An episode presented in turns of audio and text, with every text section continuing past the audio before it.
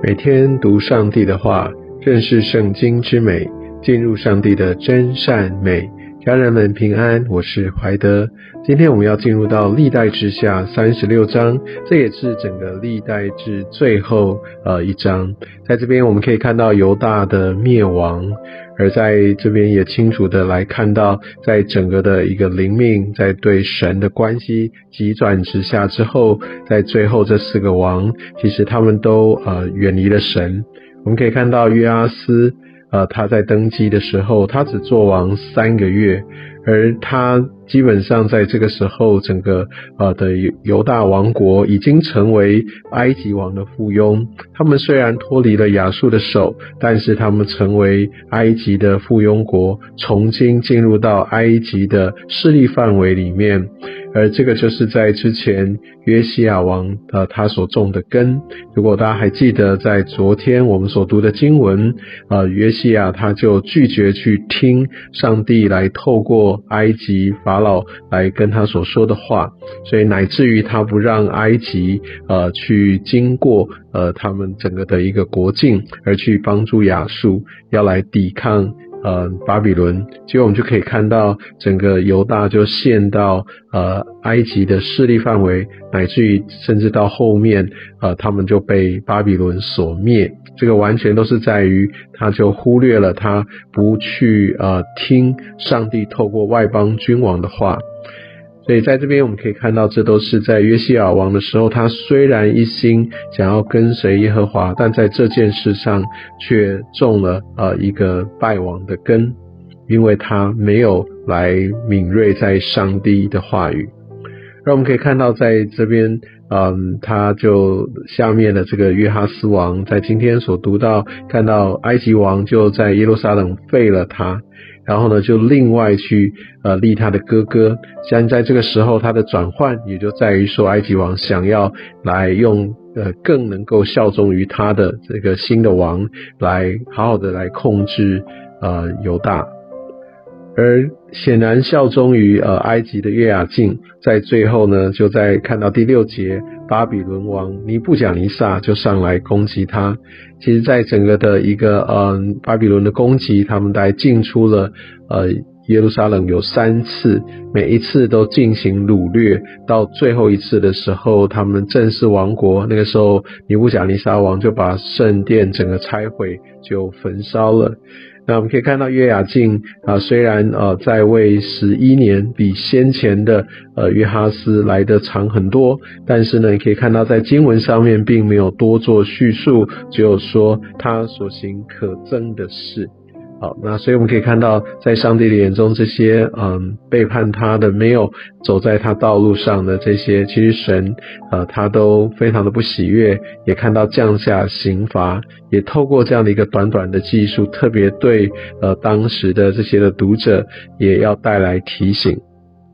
而我们可以看到，在呃接下来约雅金来接替做犹大王。那在这边他说到年八岁，但是有小字，我们可以看到在列王记下大概是十八岁，这个可能有在抄本上面的一些的不一致，但是我们可以从一些后面的一些的记载，大概可以知道，可能十八岁是一个更呃比较接近事实的一个记载。不过我想在这上面抄写上面的一个呃不一致，不影响这整个事件的发生，因为这在历史的考究上面确实是。呃，真有其人哦。那所以我想在这边，圣经学者也都也做了一些的解释跟确认。但是我想在神学来说，我们在读圣经更主要要看到的是约雅金，他在位时间没那么长，也许呃他在位时间也有一段时间是跟之前的王来共同执政的，但是他是行耶和华眼中看为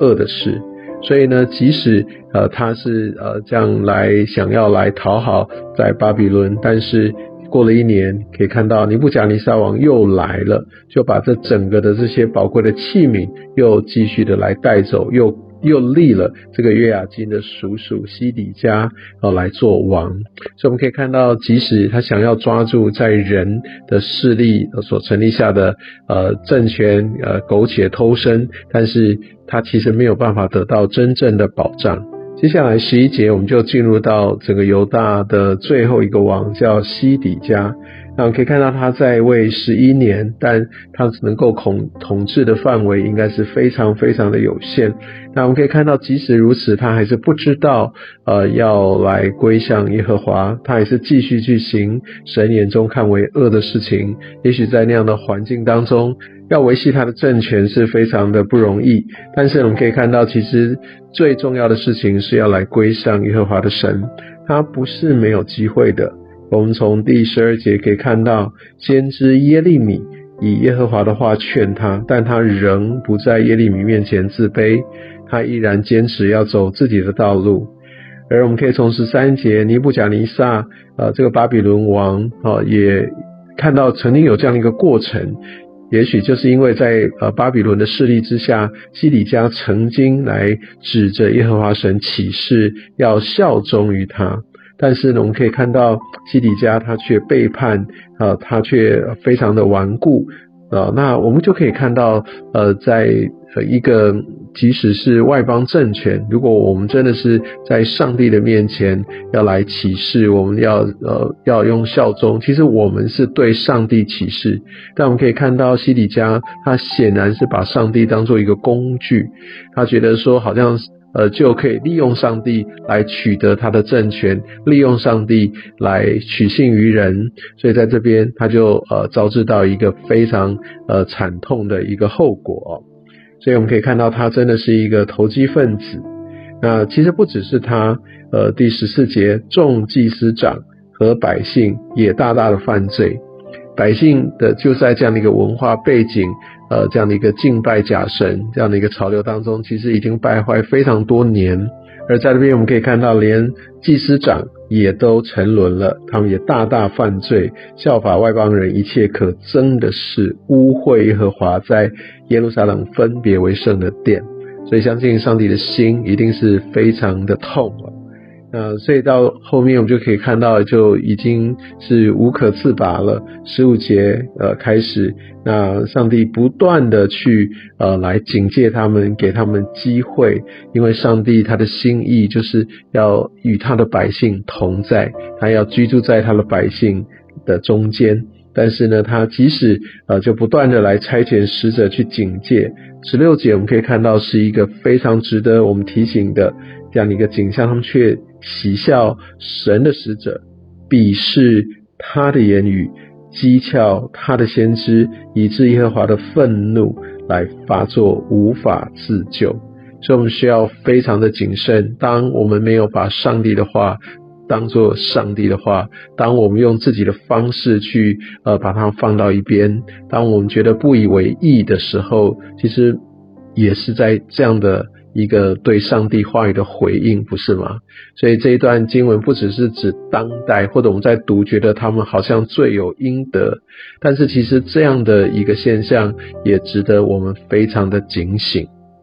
但是我们可以看到，在历代志，我们知道他是要给那些归回的人一个盼望，所以在这整卷书的结尾是代表一个盼望的，因为在最后呃两节看到波斯王古列元年，就是满了七十年以后，耶和华就啊要来成就他的话语，就把这样的一个重建的一个信息，这样的一个下诏从外邦的君王的口来施行出来。这边也给我们看到，呃，其实整个的一个巴比伦已经亡国了，被波斯王所灭了，在当时不可一世的一个强权，就这样子，才几十年的功夫就已经呃完全的陨落。所以这真的整个的一个呃时代，整个的历史都在上帝的手中，从来没有一个在世界上的强权可以长存。而我们可以看到，在这边带来盼望的是，上帝他的审判刑罚已经满了期，所以上帝不会永远来撇弃他的百姓。当时候一到，他就兴起，因为我们是上帝所立约的，我们是被分别出来的，而上帝是守约施慈爱的神。真的感谢主。让我们在这样的一个恩典当中，虽然有很多很多的需要警戒、被提醒的地方，但是他的慈爱是我们唯一的依靠。感谢主，也让我们可以看到这个呃最后的一个终了的这样的一个话语。也愿神来带给我们新的盼望。愿上帝祝福你。